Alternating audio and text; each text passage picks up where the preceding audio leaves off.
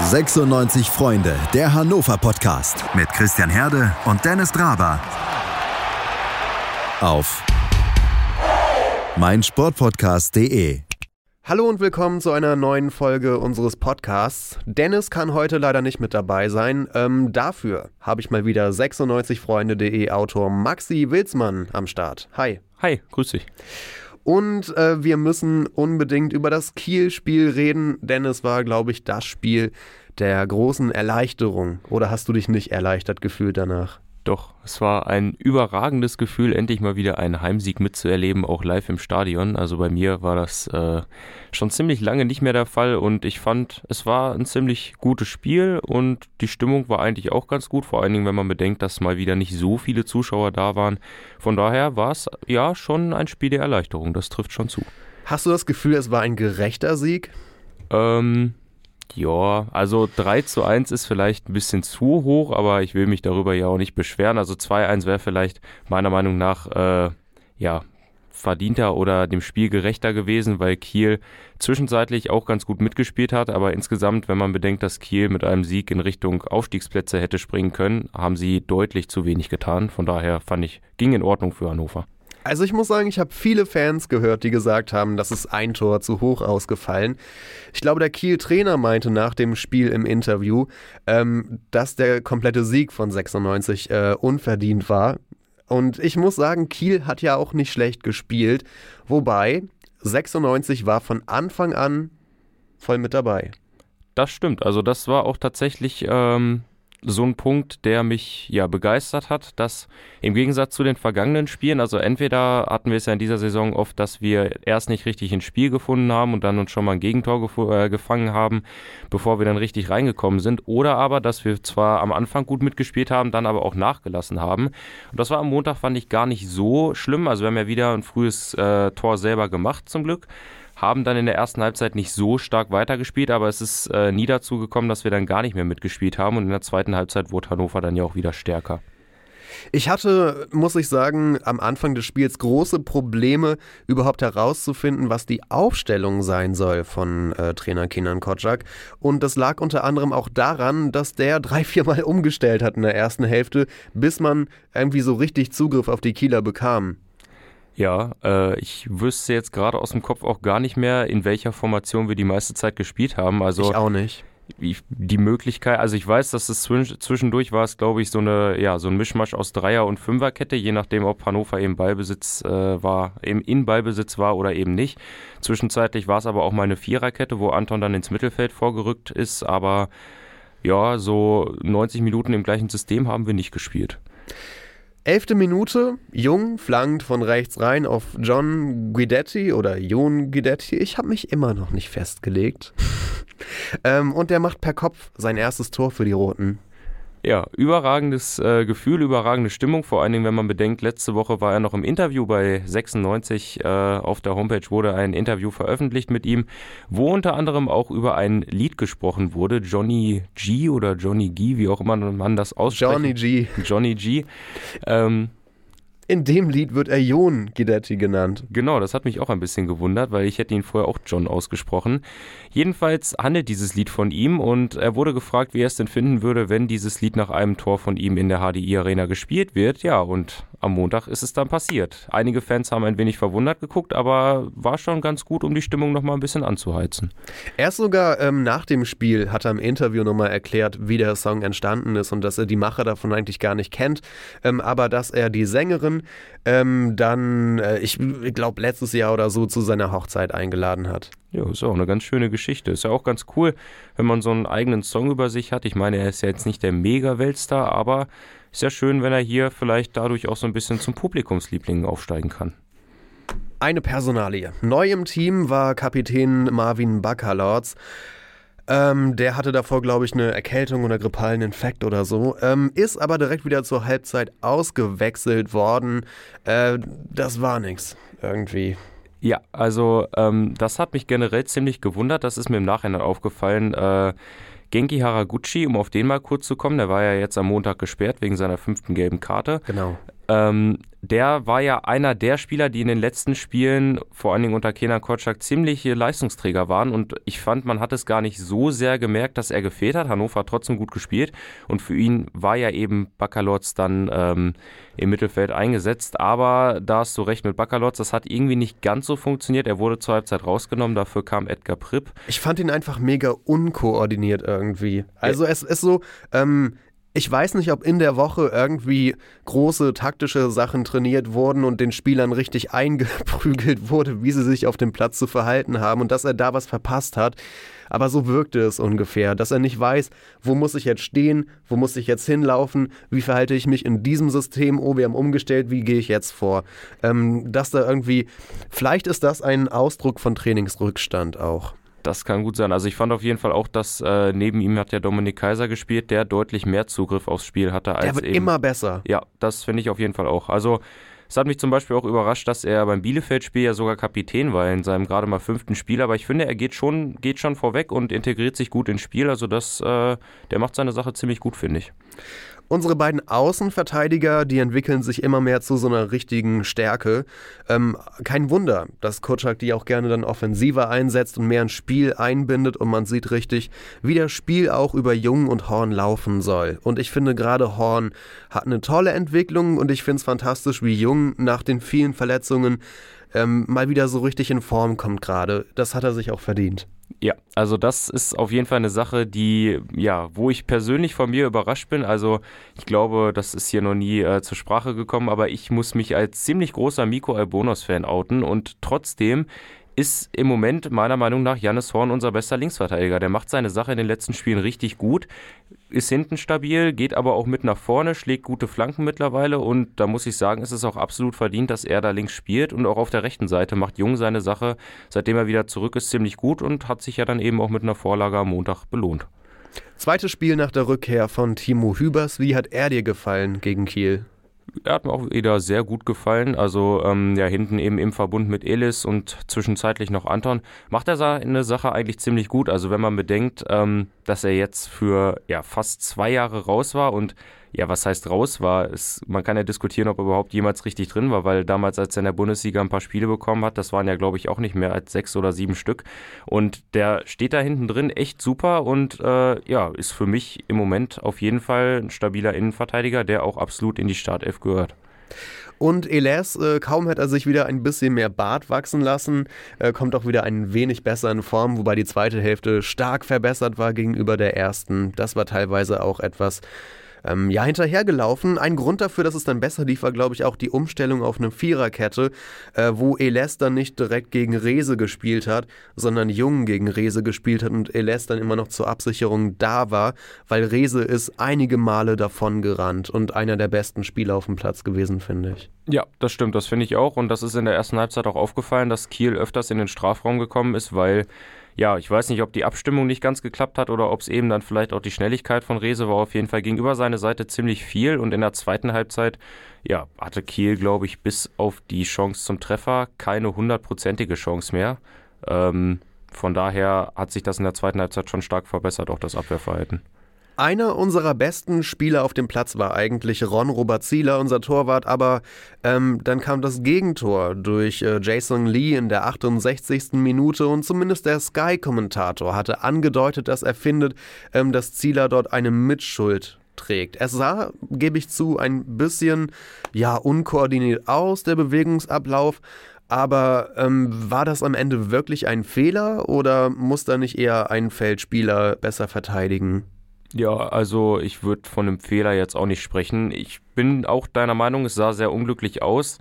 Ähm, allerdings muss man bedenken, also ja, vielleicht könnte er rauskommen, den Ball vorher abfangen äh, auf der Höhe des ersten Pfostens, aber man muss, oder man, man sieht ja, dass er da von einem Kieler auch quasi auf der Linie gehalten wird, so ein bisschen in Bedrängnis gebracht wird und deswegen kommt er dann am zweiten Pfosten auch nicht mehr zum Ball.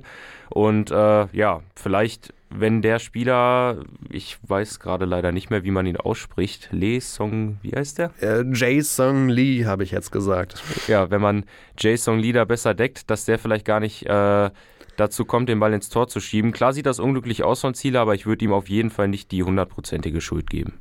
Zieler hat auf jeden Fall schon ein paar schlechte Erfahrungen gemacht mit äh, rauslaufen, während vor ihm ein Pulk von Spielern steht. Und äh, vielleicht ist er da einfach etwas vorsichtig geworden. Ähm, es soll ja nicht nochmal in die Hose gehen. Ja, und dann passiert trotzdem Gegentor. Ähm, bitter. Aber ansonsten eine starke Leistung von Zieler. So, wir haben äh, unter anderem noch ein 2-1 gemacht.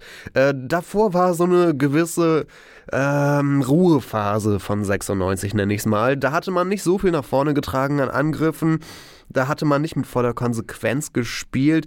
Aber dann, und das finde ich, ja, beeindruckend will ich nicht sagen, das ist so hochtrabend, aber das ist doch eine gute Entwicklung, dass 96 wieder in der Lage ist, auch aus so einer ähm, Ruhephase mal wieder rauszukommen und dann neu zu starten und zu zeigen, wir sind noch da, wir führen jetzt Angriffe durch und wir gehen konsequent aufs Tor und äh, so konsequent am Ende, dass man es dreimal versucht hat. Ja, absolut. Also das äh, finde ich auch eine große Steigerung, vor allen Dingen im Vergleich zur Hinrunde. Also ähm, ich kann mich noch gut erinnern an das Spiel gegen Wiesbaden vor etwa einem Monat, wo man ja auch ziemlich lange 1-0 zurückgelegen hat und dann sogar nach der 80. noch zwei Tore gemacht hat. Und diesmal eben auch wieder Hannover war in so einer kleinen Ruhephase, ist nach dem Gegentor dann aber immer mehr wieder ins Spiel gekommen und hat wieder versucht, vorne mehr Angriffe äh, ja selber zu fahren und das Spiel wieder selber zu übernehmen. Und dann ja macht in der 80. Minute Philipp Ochs sein erstes Tor für Hannover 96. Ähm, das Lustige war, ich stand mit einem Kumpel eben auf den, auf den Rängen. Wir standen in der Kurve und haben uns die ganze Zeit gefragt, warum zur Hölle nimmt Kenan Kotschak Cedric Teuchert raus und bringt Philipp Ochs, der bisher, muss ich ehrlich zugeben, meiner Meinung nach noch nicht wirklich viel gerissen hat. Ein Spiel. Also da kann man noch nicht viel zu sagen, inhaltlich, sag ich mal, wie, wie, ja. wie er zu bewerten ist. Darum. Richtig, aber er ist eben noch nicht so der, der Leistungsträger oder hat eben noch nicht so viel Einwirkung auf 96 Spiel gehabt und äh, ja, wir hätten uns eher gewünscht, dass Cedric Teuchert dann länger drin bleibt und haben uns quasi schon ein wenig drüber lustig gemacht und dann ja, kommt diese Szene in der 80. Minute, der Kopfball von Edgar Prüpp wird geklärt und wer steht für den Abstauber da? Philipp Ochs. Genau.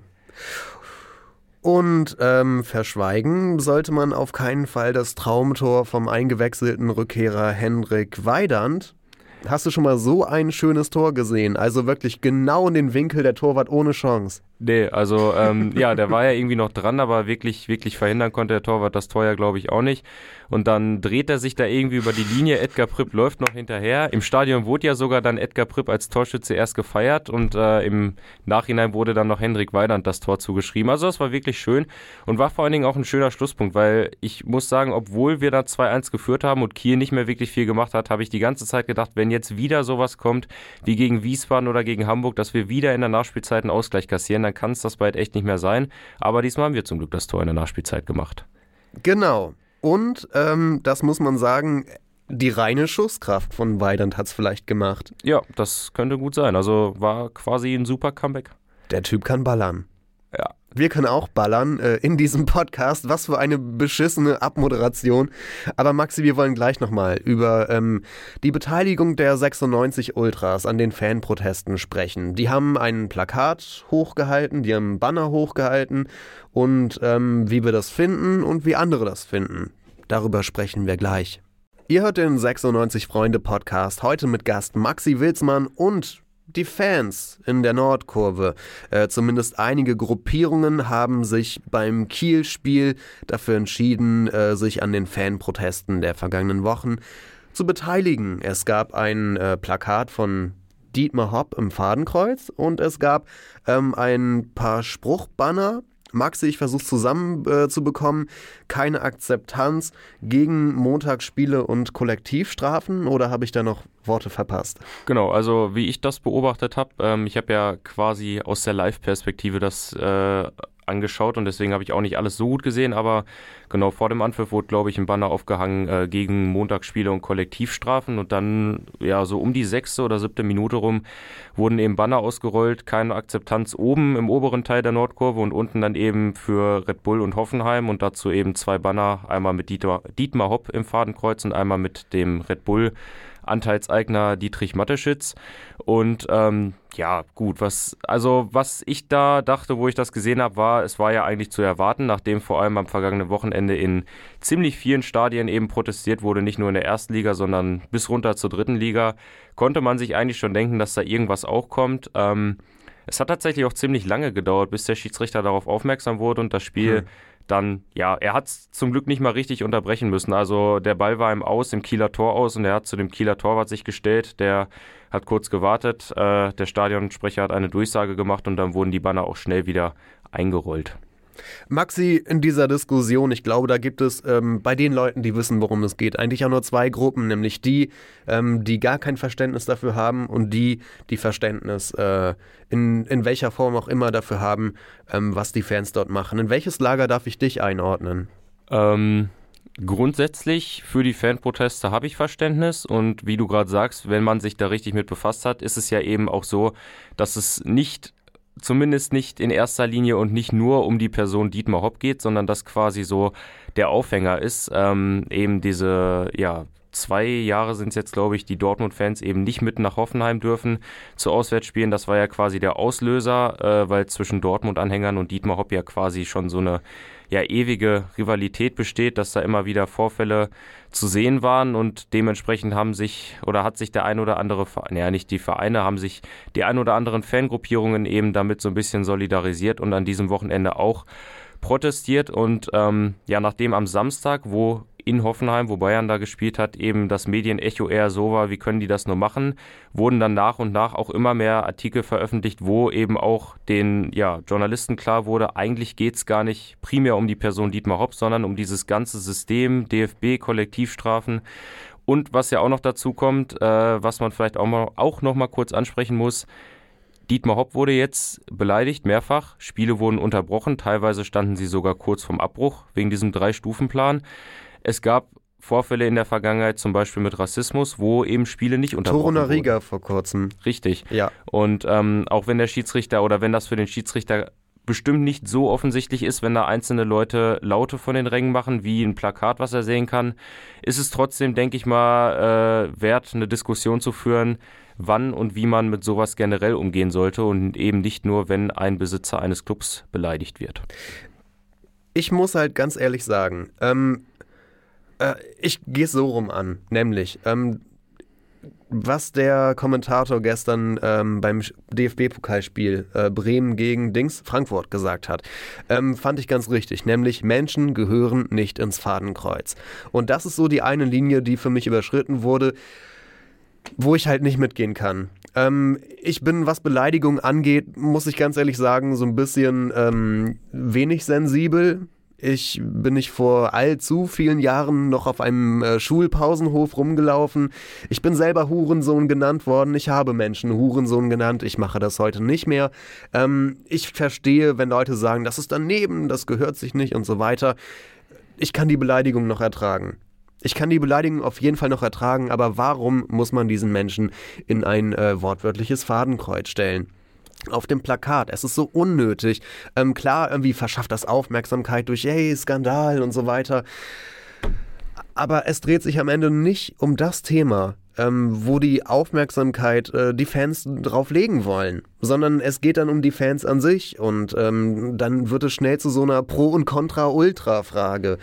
Und das geht dann doch in eine Richtung, die auch für die Ultras wahrscheinlich nicht sehr produktiv ist.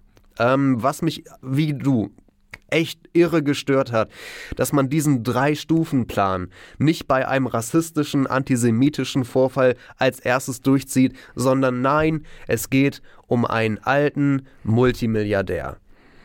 Ja, und ähm, also wie du gesagt hast, ganz richtig, das ist halt eben das, was so ein bisschen unnötig daran ist, weil jetzt eben eine Diskussion auch auf, aufgemacht wurde, die gar nicht hätte aufkommen müssen ähm, in Sachen Ultras. Also wie du auch gesagt hast, eben Beleidigung, also was weiß ich, wenn mich jetzt jemand Hurensohn nennt, dann äh, kann ich damit leben. Also ich, äh, weil wir leben in der in einer Gesellschaft, glaube ich, wo zumindest die meisten Leute damit umgehen können. Und wie du sagst, also ich, bei mir ist es ja noch weniger lange her, dass ich eben äh, zur Schule gegangen bin.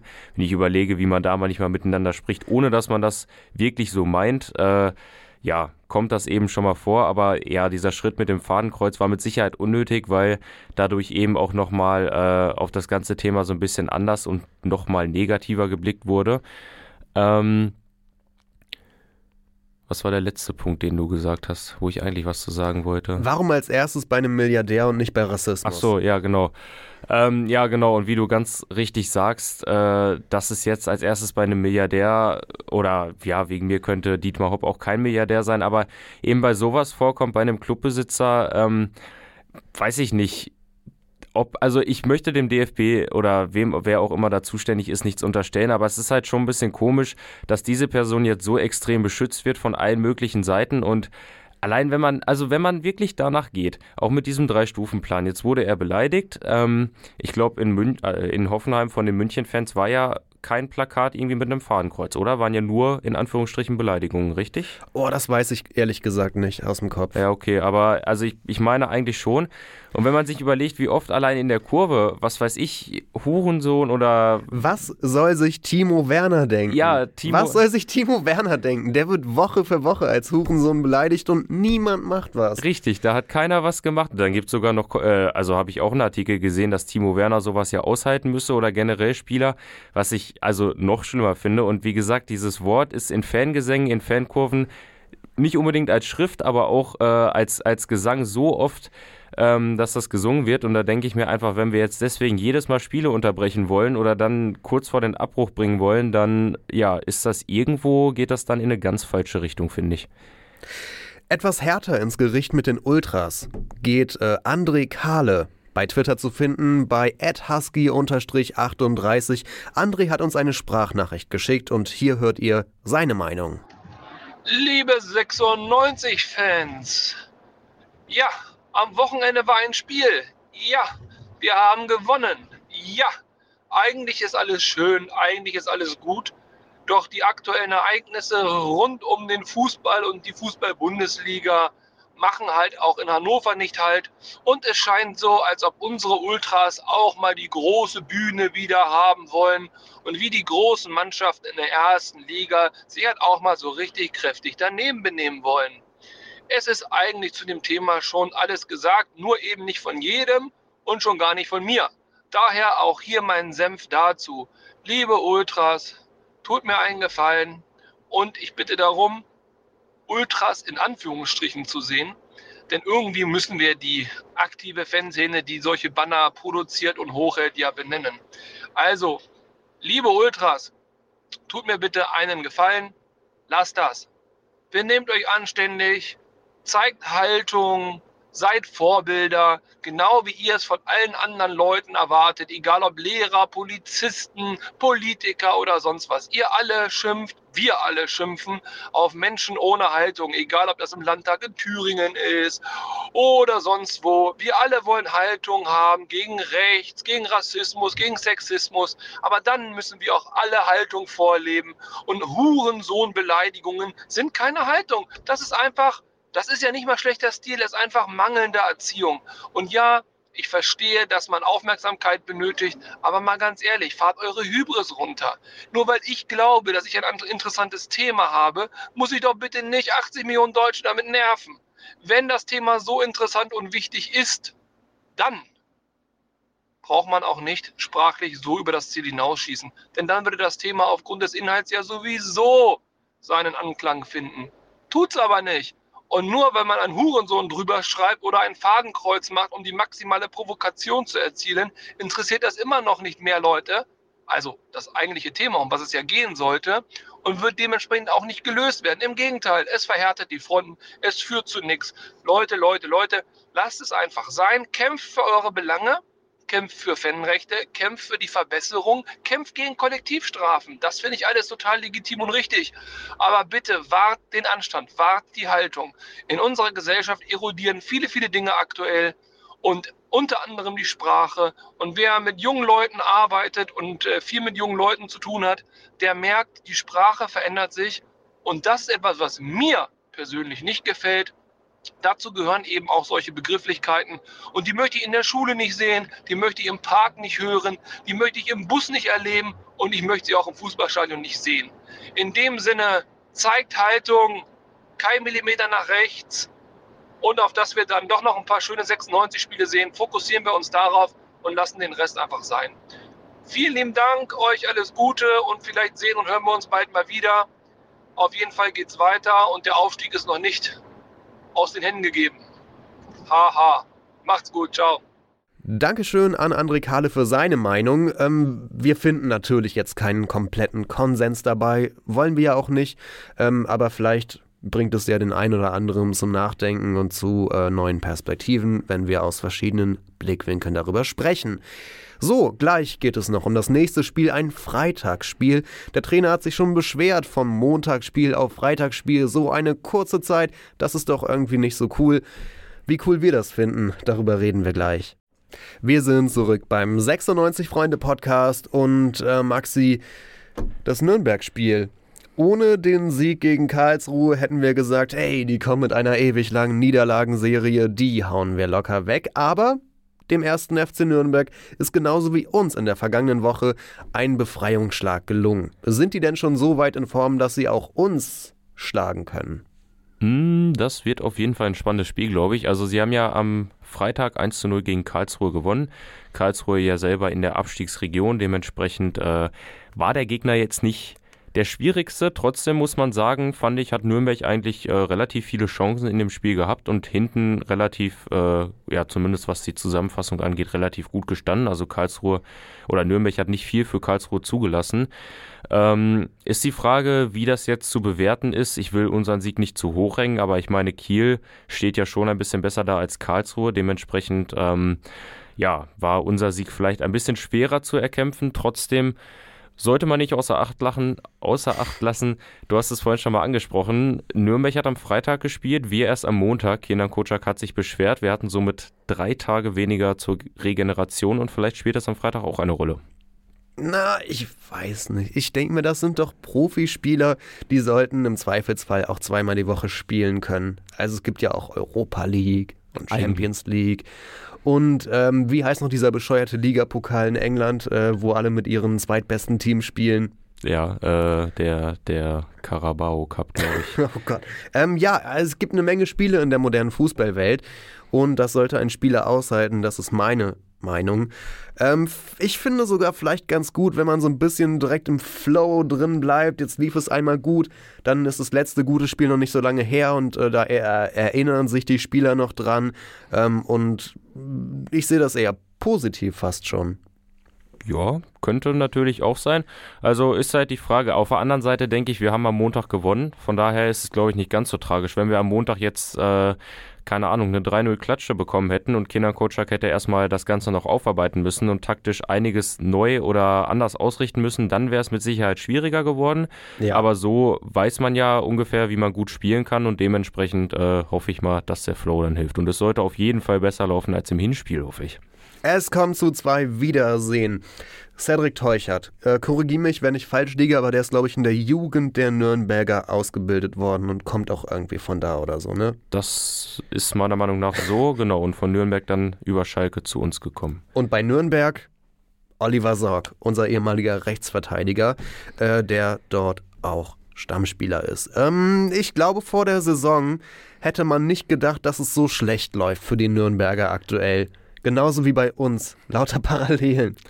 Ja, also ich hätte vor der Saison vielleicht gesagt, na, das könnte schon mal so ein richtungsweisendes Spiel werden im März. Vielleicht befinden sich die Mannschaften irgendwo zwischen Platz 4 und Platz 8 und der Gewinner darf weiter in Richtung Aufstieg schielen und der Verlierer muss sich eher mit dem Mittelfeld zufrieden geben. Ähm, ja, das ist nicht der Fall. Jetzt ist es vielleicht eher so, dass der Gewinner sich ein bisschen von der Abstiegszone absetzt und der Verlierer wieder nach unten schauen muss. Das hätte sicherlich niemand erwartet, dass es bei uns so schlecht läuft, aber auch bei Nürnberg. Obwohl ich das Gefühl habe, ähm, obwohl ich Hannover ja deutlich intensiver verfolge als Nürnberg, dass man bei Nürnberg irgendwie noch eine schlimmere Saison hatte, obwohl uns jetzt, glaube ich, nur noch ein Punkt trennt. Ja, von daher. Äh, Wir sind punktgleich aktuell. 29 oh, Punkte. Okay. 12 und 13 vom Platz her. Na gut, dann, ähm, ja, trotzdem ist es natürlich eine Überraschung, dass die beiden Teams so weit unten stehen und die möchten da natürlich, auch wenn die Saison nicht mehr allzu lang ist, noch möglichst weit nach oben. Und äh, ja, hoffentlich können wir dafür Freitag den ersten Stein legen. Auf welchen Nürnberger müssen die Roten besonders aufpassen? Also, wenn ich mich noch ans Hinspiel erinnere, dann fallen mir da oder fällt mir da vor allem einer, nee, da fallen mir vor allem zwei ein. Äh, zum einen Außenbahnspieler Robin Hack, der auch jetzt am vergangenen Wochenende gegen Karlsruhe wieder sehr, sehr aktiv war, der sehr schnell ist. Vielleicht ein bisschen zu vergleichen mit Fabian Reese am Montag bei Kiel, also der mit Tempo über die Außenbahn kommt, selber auch mal Richtung Tor zieht, aber auch eben gute Hereingaben geben kann. Ich habe versucht, dir zu signalisieren, der ist der Top-Torschütze mit sieben Toren. Hack. Ja, Oder? ja, Okay. ja, Robin Hack. Ja, und Hack ist ja sogar Top-Torschütze der Nürnberger. Dementsprechend sollten wir auf den auf jeden Fall aufpassen. Und dann haben sie noch in der Abwehr einen, ja, auch relativ torgefährlichen äh, Abwehrspieler, finde ich, Georg Markreiter, der sich immer wieder mal mit nach vorne schleicht, vor allem bei Standards dann mit seiner Kopfballstärke überzeugen kann und im Hinspiel gegen uns ja auch getroffen hat. Und andersrum in der Defensive, wenn wir eine Ecke haben oder so, mit Sicherheit auch da ein Mann ist, der die Bälle rausköpfen kann. Also gegen den sollten wir vielleicht mit einem bulligen Stürmer wie John Guidetti oder Henrik Weidand antreten, damit wir da eine Chance in den Duellen haben. Ich habe noch so ein bisschen Schiss vor den Pässen des Johannes Geis. Der hat auch schon sieben Vorlagen und fünf Tore und ist so ein äh, defensiver Mittelfeldspieler oder zentraler Mittelfeldspieler. Also erstmal, ich hätte den gerne bei uns auch gesehen. Ähm, und das ist so ein richtiger, an seinen besten Tagen so ein richtiger Spielgestalter aus, Ja. dem, äh, aus der Sechserposition heraus. Äh, so ein bisschen Quarterback-mäßig, wenn es gut läuft. Ja, das stimmt. Er ist schon äh, organisiert das Spiel und ja, macht das als Sechser eigentlich seine Sache ziemlich gut, geht als Anführer vorweg. Nürnberg hat als letztes mit einem 4-2-3-1-System gespielt. Ähm, wie sollte Kotschak ähm, das gerade im Mittelfeld jetzt mit der Aufstellung lösen? 4-2-3-1 ist ja dann eigentlich relativ ja, stark äh, im Mittelfeld besetzt mit zwei eher defensiveren und, ein, und einem offensiven, zwei auf der Außenbahn.